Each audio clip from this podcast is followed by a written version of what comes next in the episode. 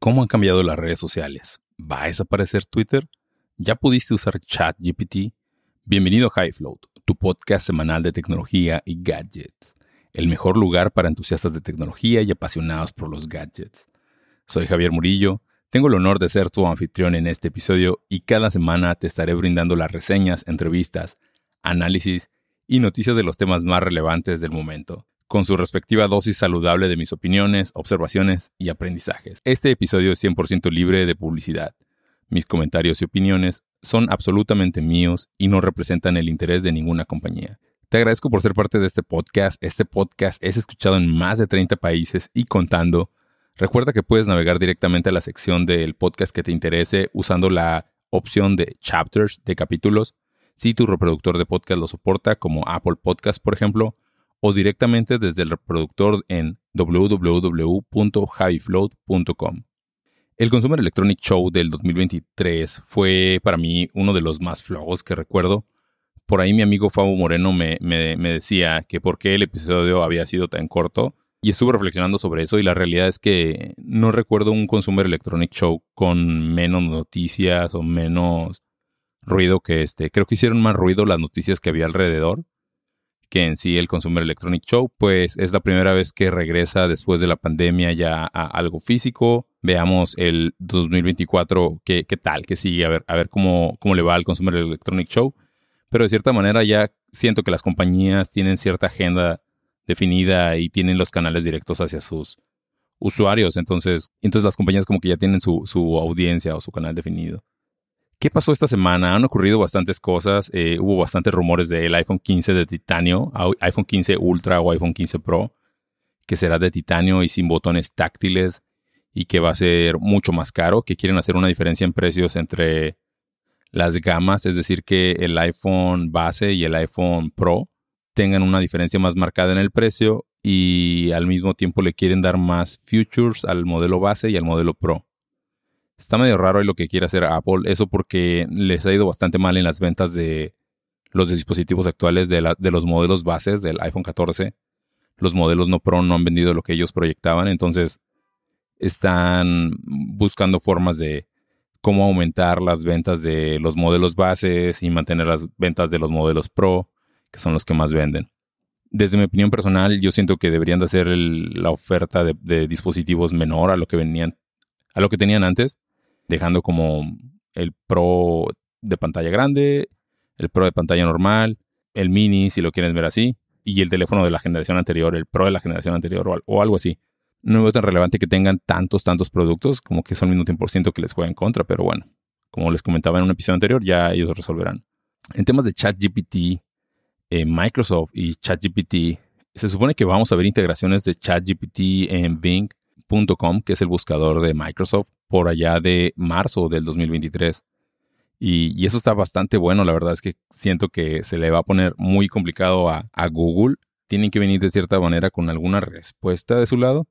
Eh, desde el último episodio a hoy he estado utilizando más ChatGPT y te voy a platicar en este episodio más al respecto. En noticias de iOS hubo por ahí unos rumores de iOS 17 que va a salir con menos mejoras y menos cambios respecto a lo que fue de iOS 15 a iOS 16, van a meterle más en calidad. Y, eso es un poco el ciclo que sigue Apple, siento yo, que van lanzando nuevos features, lanzan un montón de nuevas características y la siguiente versión pulen. Pulen y se encargan de que todo quede como ahora sí que perfect pixel. Entonces creo que el, 17 le toca pulirlo, le toca que sea una buena calidad, una, mejora en estabilidad porque la verdad que nunca, nunca, nunca había tenido tantos problemas con un iOS 16, un sistema operativo de, iPhone como este. Entonces, ojalá que lancen sin problemas y que venga con buena calidad a la calidad que, me tenía acostumbrado antes. Otra de las noticias que, vi por ahí, Reality Pro hizo bastante ruido. De hecho, es el headset de Apple. Eh, supuestamente se va a llamar así, de acuerdo a Mark Gurman y va a ser anunciado en el Worldwide Developer Conference, que va a ser las lentes de realidad virtual. Esto, más ChatGPT, más todo esto que está ocurriendo allá afuera, sí veo una clara tendencia a cómo es que las cosas pueden dar un brinco de nuevo a como cuando llegó a nuestra, no sé, como cuando llegó un ejemplo a nuestra vida Google y Wikipedia y luego que llegó el smartphone. como que son ciertos hitos en, en los que la tecnología ha hecho impacto en nuestra vida, pero ha sido, yo siento que gradual, gradual y cada vez se hace más grande. En el caso de ChatGPT, ChatGPT rompió todos los récords de todas las compañías. O sea, ponían por ahí el ejemplo de cuánto tiempo le tomó a X compañía llegar a los 2 millones de usuarios, ¿no? Entonces ponían el ejemplo de Facebook, el ejemplo de Twitter, el ejemplo de Instagram, el ejemplo de WhatsApp. Y a ChatGPT le tomó cinco días. Cinco días en, llegar a 2 millones de usuarios o algo así. una cosa muy loca. De tal suerte que al día de hoy eh, la plataforma sigue teniendo problemas para servir y para abrir todas las solicitudes que tiene. Que de hecho Microsoft ha estado haciendo por ahí algunas eh, declaraciones de que están moviendo ya el 100% de la infraestructura a Azure. Entonces próximamente, en teoría, ya no deberíamos de ver ese tipo de problemas, pero a ver qué pasa. Yo estoy muy curioso de ver en qué momento esto o te comienzan a cobrar o comienzan a, no sé, como que algo comienza a pasar alrededor de ChatGPT. Otra de las noticias que hubo por ahí fue la de Microlev del Apple Watch Ultra, que hay rumores de que para el 2024 van a estar migrando esta gama del Apple Watch eh, Ultra a Micro LED, que es la siguiente versión de LED. Actualmente son de OLED, al igual que el iPhone. Pues eso supone una gran mejora en temas de rendimiento de batería, en temas de brillo, y es el siguiente paso en la evolución de las pantallas. Una de las cosas o las características que va a resaltar esta pantalla es que va a ser 100% hecha por Apple y de ahí se supone que van a estar moviendo este tipo de pantallas o interfaces hacia iPhone, hacia iPad y hacia Mac, que en teoría van a estar ya ahora ellos haciendo las pantallas dentro de su compañía. Habrá que ver si, si es cierto. La verdad es que... Y otra de las noticias es que Apple sigue trabajando para crear sus propios chips de 5G, Wi-Fi y Bluetooth para deslindarse así ya totalmente de Qualcomm. Se espera que para ya finales del 2024 o en el 2025 ya no dependan de los chips de Qualcomm, porque actualmente todos los teléfonos tienen chips de Qualcomm para la parte de la conectividad y con esto Apple estaría dando ya un salto a tener ellos 100% el control de los dispositivos. Esto me emociona mucho porque lo que han hecho con todos los procesadores de iPhone y de iPad y con lo que hicieron ahora recientemente con M1 y M2 es un brinco en tema computacional brutal. Entonces, sí veo que van a sacar de repente algunos nuevos features y cosas en las cuales van a tomar verdaderamente ventaja de la conectividad. Ojalá que así sea. Y bien, ahora vamos a brincar a la parte interesante del podcast. Hemos concluido con las noticias rápidas y te recuerdo que este episodio está siendo grabado el día lunes 16 de enero del 2023 a las 9 de la noche en la ciudad que nunca duerme, directamente desde el Upper West Side. Esta semana estuve pasando bastante tiempo con ChatGPT y una de las cosas que más disfruté fue que escribiera cuentos para contarle a mi hijo. Eh, tengo la suerte de que mi hijo le gusta leer muchísimo, le gusta que le lean muchos, los, muchos cuentos. Él está por cumplir tres años, le gusta leer libros y le gusta que le leas libros y los libros no necesariamente tienen que tener dibujos de un tiempo a la fecha le he estado leyendo libros de libros infantiles, pero de puro texto y le encantan y pasamos horas y horas leyendo. Entonces, eso facilita mucho mi, mi labor de leerle cuentos porque no tengo que estarle mostrando los dibujos, simplemente le voy leyendo y él se va imaginando todo y me va preguntando todo, todo muy bonito. Entonces me dijo él que, que le contara un cuento con tres personajes que le gustan mucho, que es de, de cuentos diferentes, de contextos diferentes, que es de un dragón de y de un perezoso y de eh, un, pajarito amarillo. Entonces le dije, bueno, ¿y qué quieres que hagan estos tres personajes? Bueno, que le digo, ¿qué te parece que, que, el perezoso ande en bicicleta? Sí, entonces em, mi hijo anda en bicicleta y, le dije, bueno, que vayan a, a, montar en bicicleta contigo. Sí, sí, sí. Abrí la computadora y le escribí a ChatGPT, pretende que eres un gran contador de cuentos infantiles y escribe una historia en la cual haya un dragón de color azul, un pajarito de color amarillo y un perezoso, que van a comprar huevos para desayunar y después compran una bicicleta para el perezoso para ir a andar en bicicleta con Valentino. Y con esa información, el robot de inteligencia artificial comienza a construir la historia y la construye de una manera excepcional. Eh, construye la introducción, construye donde viven, que el dragón vivía en un departamento, que el perezoso tenía un árbol en el cual se columpiaba. y hace énfasis en los atributos de los animales, hace énfasis en que el perezoso pues es flojo, hace énfasis en la forma en la que el perezoso abre los ojos cuando se impresiona, va en la bicicleta, y, esa parte, de hecho, la parte de la bicicleta y el perezoso, a mí me daba mucha risa porque pues es algo como, no sé, es, es, digamos, es, es ilógico, ¿no? Un perezoso en una bicicleta, pero como es un cuento para niños, aunque se haga énfasis en, la capacidad de flojera o de lentitud del perezoso, se encuentra la forma ahí de, que todo haga sentido y de que el perezoso alcance su objetivo, gracias a que Valentino le enseña a andar en bicicleta. Monta bastante bien el arco argumental de la historia para un niño de tres años y eso lo produjo con este input. Entonces, creo que uno de los grandes retos que vienen hoy, en este año, es cómo aprender, y vamos a ver bastante eso, yo siento, cómo aprender a escribir preguntas y cómo, cómo aprender a escribir solicitudes para obtener los mejores resultados de ChatGPT. Y creo que ese es uno de los aprendizajes o valores que te puedes llevar de este podcast es cuando estés utilizando ChatGPT, escríbele el contexto. Es decir, si tú necesitas que te dé una opinión o un artículo o lo que sea que tú necesites, dile el contexto y como que no es tan claro para muchas personas cómo decirle el contexto, pero si tú le dices, pretende que tú tienes un coeficiente intelectual de 250, o pretende que tú tienes un coeficiente intelectual de tal, o pretende que tú eres un joven adolescente, pretende que tú eres una persona de 20 años que vive en X país.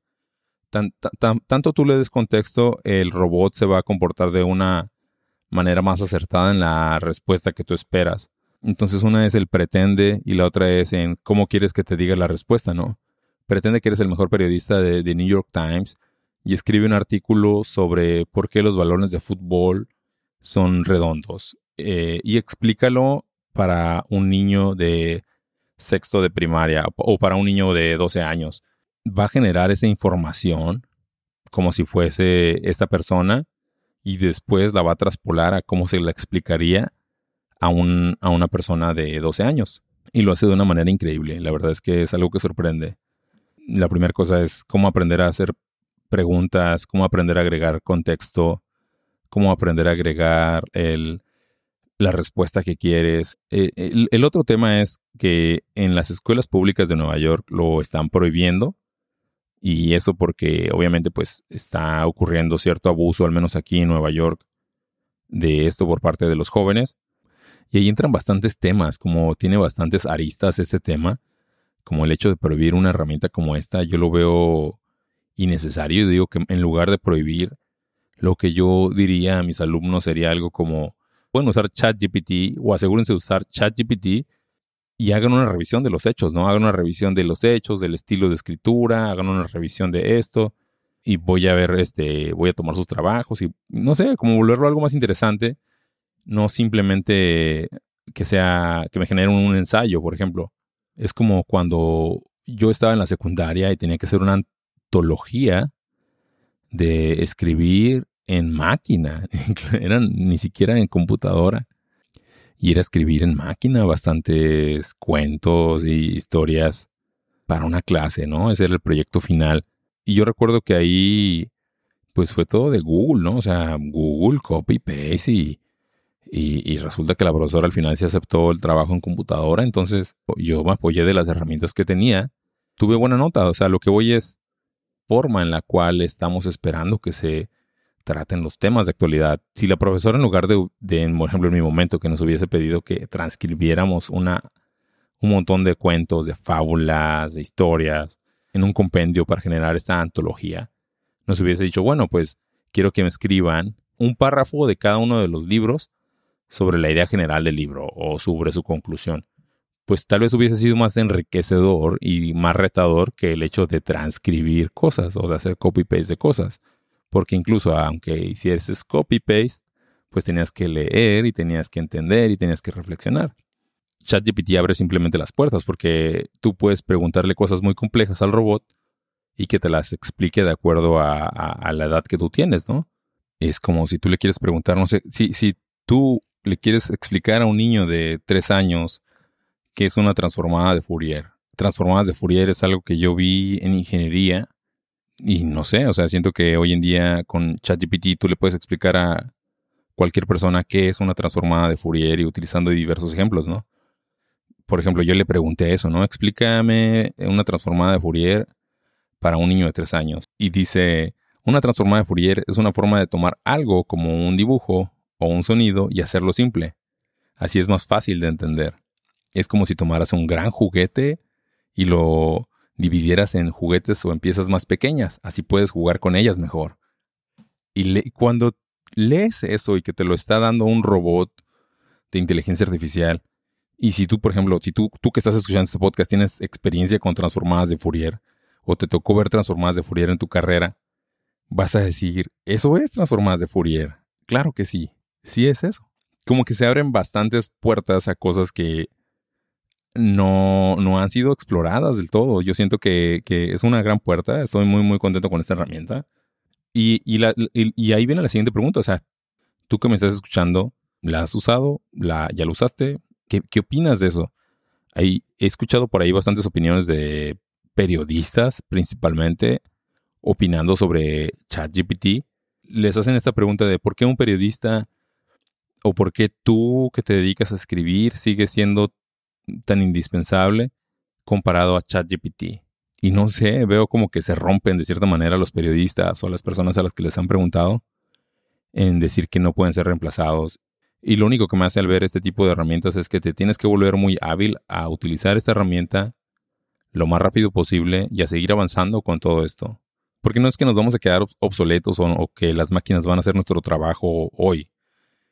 Es más bien que, por ejemplo, si yo necesito que un copy me haga cierto texto, pero yo no tengo un copy, yo no tengo una persona que se dedique a hacerme textos, pero yo tengo acceso a esta herramienta, entonces le puedo decir, oye, pretende que eres un escritor y hazme un escrito sobre esto, o, construye esta parte. Y eso me puede ayudar a mí bastante, o construyeme este código. Entonces, es una herramienta muy poderosa, te invito a que la uses, te invito a que lo revises y ya me contarás, mándame un mensaje, qué te pareció, si ya lo usaste, si ya lo probaste, qué opinas, y pues vamos a ver qué pasa con esto, vamos a seguirle dando eh, cobertura. El siguiente tema y el tema en el que le invertí bastante tiempo eh, es un tema en el que yo, si se han dado cuenta, mantengo bastante, trato de no mencionar lo que es Elon Musk. No lo menciono porque se me hace que es una noticia como muy sensacionalista y de cierta forma como simplemente evito mencionarlo porque no, no me gusta meter este tipo de, contenido. Pero esta semana pasó, me pasó algo muy interesante. Los clientes third party apps los third party apps, los clientes no oficiales de Twitter dejaron de funcionar sin ninguna explicación del lado de Twitter. Yo utilizo un cliente que se llama Tweetbot. Es una aplicación que, que pagué por ella, que ya llevo mucho tiempo utilizándola y que mm, actualmente pago de hecho una suscripción anual para utilizar la aplicación. Y los developers de esta aplicación, que es una compañía que se llama Tapbots, que son dos developers, eh, hacen un trabajo extraordinario. Pues bueno, esta aplicación es muy famosa, es muy popular y dejó de funcionar junto con Twitterific y otras aplicaciones más, integraciones de ciertas aplicaciones de terceros de Twitter. Al final, Elon Musk puede hacer lo que quiera con Twitter. Él es el dueño, es su aplicación, es su deuda también y es libre de hacer lo que él quiera. Yo siento que él no puede pretender que eh, los usuarios de ciertas aplicaciones de terceros, por perder acceso a estas aplicaciones de terceros, vamos a ir a abrir Twitter. Bueno, al menos yo personalmente, yo no voy a ir a abrir Twitter. Porque yo no estoy de acuerdo con bastantes cosas que hay en la aplicación. O sea, simplemente el hecho de yo haber pagado con mi dinero una aplicación para usar ese servicio, que antes era un servicio muy relevante para mí, ya no lo es pues yo pagué porque no quiere tener, digamos, el problema de la aplicación, ¿no? Entonces yo, yo al menos yo no voy a usar la aplicación de, Twitter, menos con los últimos cambios que introdujeron, de ahora forzan al usuario a siempre arrancar en la, en la pestaña de para ti, el for you, eh, que es esta parte generada por sus algoritmos de recomendaciones. Y todo esto va ligado a qué es lo que alimenta las redes sociales, qué es lo que las hace seguir creciendo. Y pues de cierta forma son, en un inicio eran las comunidades, digamos que las redes sociales se deben a las comunidades, pero después estas comunidades, las redes sociales fueron entendiendo que lo que más funcionaba era tener estos echo chambers en inglés, que en español sería las cámaras de eco, y polarización. Es decir, que toda la desinformación, polarización y las cosas que generen sentimientos negativos, se vuelven adictivas estas cosas negativas. Es la parte que está detrás de los periódicos. O sea, los periódicos están llenas de noticias malas. Y no, no es porque nos guste, nos encante y que estén ocurriendo cosas malas, pero naturalmente cuando tú lees que hay un problema o cuando ha ocurrido algo y una noticia se torna tanto negativo, o sea, digamos, esa es como la salsa secreta de las, aplicaciones de redes sociales. Entonces yo decidí hacer una comparación, ¿no? De lo que es una comunidad versus estas cámaras de eco o esos echo chambers. Y hay una línea muy delgada. Si vamos al inicio de Twitter, creo que hubo de cierta manera una comunidad o el sentimiento de una, comunidad natural y había apertura a la, diversidad, es decir, que aunque no estuviésemos de acuerdo, aunque yo no estuviese de acuerdo con todo lo que escribían ahí, pero tenía cierta tolerancia, de la misma manera en la que tengo tolerancia cuando estoy en una conversación en la cual pues no estoy de acuerdo con unos puntos o lo que sea, pues siento que todos tenemos la libertad de expresarnos siempre y cuando no se transgredan, no se transgredan los, los límites de otra persona. Entonces hay una diversidad de perspectivas. Y eso lo cumplía Twitter en un inicio. Pero después, ¿qué pasa si al inicio, digamos que era un grupo muy diverso y después yo descubro que hay, hay más personas que en las cuales yo tengo más en común que nos gusta el color rojo? Y el color rojo es el mejor color. Y el color rojo es, el, es mi favorito y el favorito de todos los demás. Y los que piensen lo contrario, pues no, están muy mal. O los que piensen que el color azul es el mejor, pues no, no, es el rojo. Entonces, una cámara de eco o un echo chamber estaría construido de que en lugar de que yo esté siguiendo un grupo diverso, comience a seguir yo a todas las personas que les guste el color rojo. Y entonces yo identifico que hay un grupo muy grande de personas que les gusta el color, color rojo. Por lo tanto, si les gusta otro color, pues sencillamente ya no estoy de acuerdo con ellos y me vuelvo intolerante a ellos porque ya me he identificado que hay más personas en las cuales compartimos este, este, este gusto por el color rojo. Y, eso lleva a la siguiente parte, que en una comunidad se respeta bastante la interacción, es decir, que se abre el tema al debate, se comparten perspectivas, mientras que en una cámara de eco se reafirma tus creencias y, lo que tú dices que está bien, eso es lo que está bien, porque los demás están diciendo que eso está bien y ya no se cuestiona eh, aquello. Entonces, regresando al ejemplo del color rojo, pues ya no se evalúa siquiera que hay otros colores. Y dices, no, color rojo, ese es el mejor. Y sí, todos, eh, salud porque es el mejor color. Y todos estamos muy contentos porque el color rojo es el mejor color. Dejas de ver que existen otros colores. Eso nos lleva al otro punto, que es la apertura. Mientras que en una comunidad se tiende a tener apertura a nuevas ideas y a perspectivas, en las cámaras de eco no existe eso, porque se tiende a excluir y a disentir de las opiniones. Entonces, cuando escuches que alguien dice por ahí que el color verde está muy bonito, tú sencillamente vas a decir, no, esta persona está muy loca porque le gusta el color verde, porque habla del color verde siquiera, ¿no? O sea, el color rojo y ya, o sea, no, no hay por qué moverse a otros, a otros temas. Y eso mueve a otro tema, ¿no? al tema del propósito.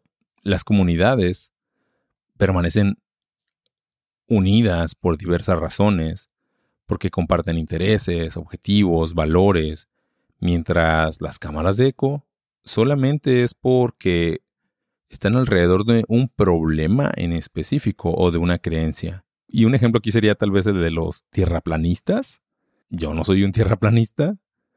¿Cómo es que tú logras que los tierraplanistas, personas que creen que la Tierra es plana, a lo que yo tengo entendido, se unen y dicen, hay más personas que creen que la Tierra es plana. Entonces se crea esta cámara de eco, no comunidad, cámara de eco de personas que creen que la Tierra es plana. Y se hace tan grande que existe esta cámara de eco y en el cual sencillamente no hay espacio para replantearse que la Tierra no es plana. Que eso nos lleva al otro punto, la retroalimentación las comunidades tienden a ser muy abiertas en temas de retroalimentación, en, ajustarse, en que las personas dentro de la comunidad estén dando críticas constructivas para mejorar el grupo, mientras que las cámaras de eco no. Las cámaras de eco responden solamente a la idea o al problema y a estar aislados hacia, su, hacia discernir de las opiniones y críticas a su principio principal. En fin, en, resumen, una comunidad es un grupo de personas que comparten un propósito y que tienen un, rango diverso de perspectivas, que tienen apertura para seguir construyendo y generando valor dentro de sí mismas y crecer. Mientras que una cámara de eco no, es una cámara de eco es puntos de vista similares que se reafirman, se reafirma el punto de vista, la creencia, el problema, pues las comunidades siempre están abiertas a nuevas ideas, a seguir mejorando, a iterar, a intercambiar ideas y las cámaras de eco no. Las cámaras de eco están enfocadas en excluir, en callar y en, discernir o en, excluir opiniones diferentes a sus principios. Suena tal vez muy obvio, pero esa es la carne de cañón de todas las redes sociales y no nada más de Twitter. Y yo a veces le llegaba a comentar a mi hermano, por ejemplo, oye, este, YouTube, ¿no? Esta es mi experiencia de YouTube. Y mi experiencia de YouTube va a ser muy diferente a, la experiencia de YouTube de otra persona. O mi experiencia en TikTok va a ser muy diferente a la experiencia de TikTok en otra persona. Ya sea por los algoritmos, ya sea por la burbuja que yo me he creado. Y lo mismo va a ser con Twitter. Entonces se crean estas, estas cámaras de eco que al estar expuestos durante mucho tiempo cambian la forma en la cual nos comportamos en la sociedad y nos desconectan de cierta forma porque estamos acostumbrados a solamente estar conviviendo bajo este esquema de cámara de eco. Ya sea una, o sea, no necesariamente tiene que ser una cámara de eco negativa, vaya, pero se vuelve algo en lo que soy tolerante solamente a A, B y C. Soy tolerante solamente al color rojo. Bueno, el rojo naranja, tal vez también, ¿no? Eh, y eso, de nuevo, eso, eso hace que como sociedad nos vayamos moviendo en una dirección muy diferente. Y, si lo vemos como en una radiografía de lo que ha pasado en los últimos años, se ve claramente, se ve claramente dónde está la cosa. Pero bueno, eh, mencionaba esto porque Twitter arrancó con eso, ¿no? Twitter arrancó con temas de... Twitter arrancó muy fuerte por la comunidad y creo que todas las redes sociales arrancaron muy fuerte con eso. Hoy en día siento que ya el motor es algo distinto. Habrá que ver qué van dictando las nuevas generaciones y habrá que ver qué ocurre algo que me pasó en los últimos años es, antes yo tenía cierta adicción a Twitter. Lo primero que yo hacía en las mañanas era abrir Twitter por muchos años. Eventualmente lo fui sustituyendo tal vez por otra red social y, o por alguna otra actividad, hasta que dejé esa, esa práctica, ¿no? Pero Twitter como tal jugó un rol muy importante de decir, voy a ver qué, qué, qué, está pasando, ¿no? ¿Cuál es lo más nuevo? ¿Qué, qué es la actualización? Entonces, cuando llegó Twitter en el 2006, llegó con este boom del microblogging. Entonces llegó a sustituir al RSS y no a, no sustituirlo 100%, pero una de las, de las partes más afectadas de Internet yo creo que fue el RSS y que es una de las partes más afectadas también por, por las redes sociales en las cuales se le dio cabida a Twitter, se le dio cabida a Facebook. Y por muchos años mi primera línea de información fue Twitter. O sea, en lugar de que yo tuviera mis lectores de RSS, me iba directamente a Twitter. Y eso, de cierta manera, me ponía en un riesgo porque no era un canal seguro. Me exponía a otro contenido que no quería ver y me exponía a las cámaras de eco y me exponía, en fin, a un sinnúmero de cosas que me restaban valor en mi día a día. Versus RSS. RSS, Really Simple Syndication, que es un, un estándar bastante, bastante viejo, que no es nada más que una URL en la cual se va actualizando el contenido y directorio. Es, de hecho, es, es, es el protocolo que se utiliza para los podcasts. Digamos que todos los clientes de podcast, todos los reproductores de podcast como Apple Podcasts, Spotify, Pocket Cast, TuneIn, todos estos este, reproductores de podcast lo que hacen es que van a un URL y le preguntan, ¿ya hay nuevo contenido de High? ¿Ya hay nuevo contenido de High? Y cuando le dice, ¿ya hay nuevo contenido de Hiveload? Sí. Ah, perfecto. Y traen la nueva información del nuevo episodio, que simplemente la muestran en el reproductor, descargan el, capítulo y listo. Lo mismo ocurría con lectores de RSS, que iban a diferentes sitios que tú les, tú, tú, tú agregabas manualmente y te daban la información. No sé si era un blog de noticias, si era un blog de tecnología, un blog de ingeniería, un blog de, de, alguno, de algún hobby pero tú curabas ese contenido, tú permitías y tú lo programabas manualmente y era una fuente confiable por las razones que tú tenías. Yo tengo actualmente mi lector de RSS, mis carpetas, Y cuando quiero informarme o quiero como perder algo de tiempo, voy ahí, voy a revisar qué, ha pasado. Entonces, por ejemplo, ahí tengo ahí a Hacker News, tengo por ahí un, un, folder de noticias de Apple, tengo por ahí un folder de, de ingeniería de software, donde sigo ciertos blogs de ingeniería.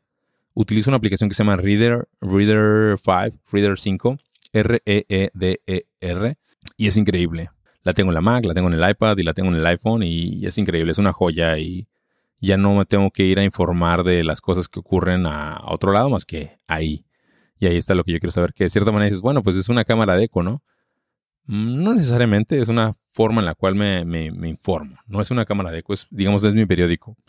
Y ya con eso yo voy allá y platico en, en el mundo real y genero, genero contenido. Que es otra de las cosas que antes siento que cuando estaba Twitter en su auge, como que si yo quería expresar algo, algún sentimiento, algún, alguna idea con ese concepto del microblogging, pues terminaba haciendo un tweet, ¿no? Y no terminaba desarrollando la idea, no terminaba dejándola ahí rebotando en mi cabeza.